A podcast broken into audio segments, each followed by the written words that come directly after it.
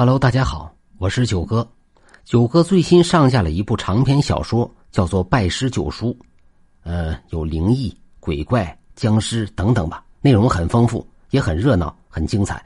希望一直支持九哥的老铁呢，能够订阅收听，谢谢大家的支持。咱们下面开始今天的故事。谭震先生，字竹仓，浙江德清人。乾隆三十年，谭先生寓居苏州。想寻觅个设馆教书的地方，借以糊口，不幸偶然伤寒，卧病数日，发烧发冷，形神萎顿。昏迷之中，谭先生忽而做起了梦来。他梦见一个青衣人手持书卷来到面前，没头没脑的对他说：“叫你去呢。”谭先生一愣，问道：“谁叫我去啊？”那青衣人说。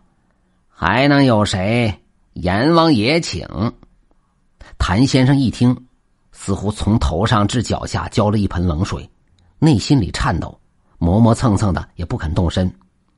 青衣人立即打开了手中的书卷，谭先生一瞧，黑纸白字，就和人世间的踏本法帖一样，帖上似乎有“传谭震致训”几个字，其他字句呢就记不清楚了。谭先生身不由己，随从那个青衣人就来到一个去处。只见堂上设书案，案上端坐一位官员，案旁则站立一个书吏模样的人。他们似乎是在议论公事，争的是很激烈，面红耳赤的。书吏模样的人一见谭先生到来，张口就问：“您就是谭竹仓谭师爷吧？来的正好。”我们正在争论您的案子。谭先生一听，从心眼里觉得逆烦，二话不说，一扭脸就走下堂来。没走得很远，又是一个去处，眼前出现了一座圆圆的月亮门。步入月亮门，就是几间明亮宽敞的大堂。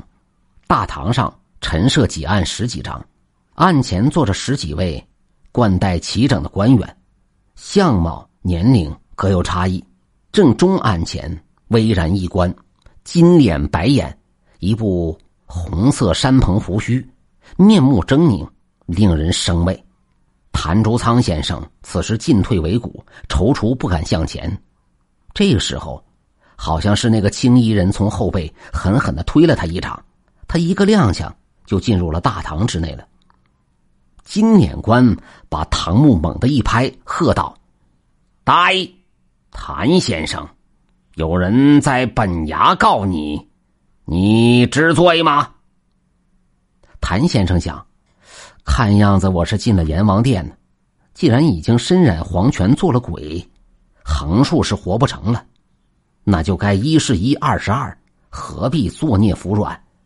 这么一想，胆儿也大了，态度也强硬起来，反问道：“我犯了哪条罪了？”那金典官就厉声说道。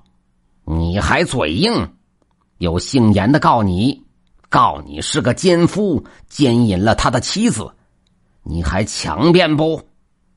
谭先生把手一挥，否认道：“这是胡说八道，是诬陷，根本就没有这事儿。”金典官非常气愤，立刻呼唤：“带原告，带证人。”鬼卒们得令下的堂去。顷刻之间，就把十几辆囚车咕噜噜的推到堂前。首先被带上来的是一名男犯。金典官指着谭竹仓先生问道：“是这个人吗？”男犯果断的摇了摇头说：“不是此人。”随后又带上一名女犯来。她虽然披枷带锁，却看得出身材婀娜，面容娇艳，一瞧就知道是位风流女。他站的离谭先生比较远，打量了谭先生一番，说：“人虽不是，长相倒很相似。”金脸官打断那女人的话，问谭先生：“你认识仓米巷的巫婆吗？”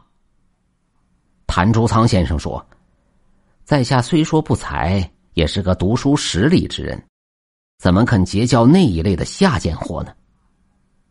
金脸官听了，微微点头。即令青衣人，快将谭震先生安全送回阳间去，我们抓错人了。谭竹仓先生随青衣人步下堂来，只见那个已经被鬼族塞进囚车的艳女，还在向他频频招手，娇声怪气的喊说：“先生忙什么呀？何不到我房里歇一歇，喝杯茶去？”谭先生哪有那心思去理睬他，迈开大步，径直往外走。走到半路上，青衣男子称劳累了，便主动在路旁坐下来休息。随后，他就从靴筒里抽出一把旱烟管来，顶多不过五寸来长。青衣人从荷包里装满了一锅烟，自己点火，刚抽了几口，就递给谭竹仓先生，请他抽几口。谭先生明知道他是鬼，若是抽了他的烟，就等于被他抓了替身，他得以轮回脱生，面世为人，自己却永远回不得阳间了。几经推让，谭先生婉言谢绝，不肯上当。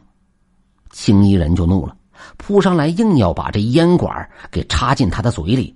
谭先生惊恐大叫，陡然从梦中惊醒，只觉得是出了一身的冷汗，衣服被褥全都湿透了。没过几天，谭先生便大病痊愈了。